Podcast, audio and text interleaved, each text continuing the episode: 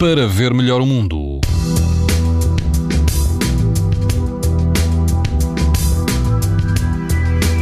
Quase todo o país vai apresentar amanhã risco muito elevado de exposição à radiação ultravioleta, incluindo a Madeira e os Açores. Apenas o litoral norte e centro vão apresentar risco alto. Se estiver pela costa alentejana, na praia grande de Porto Covo, a água vai rondar os 18 graus e o vento vai estar fraco a moderado. O índice UV é 9, numa escala em que o máximo é 11.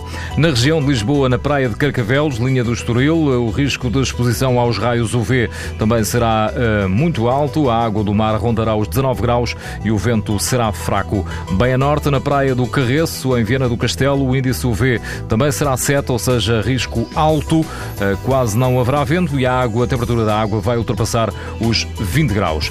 Pode ouvir estas informações no site da TSF e também em podcast. Para ver melhor o mundo, uma parceria Essilor-TSF.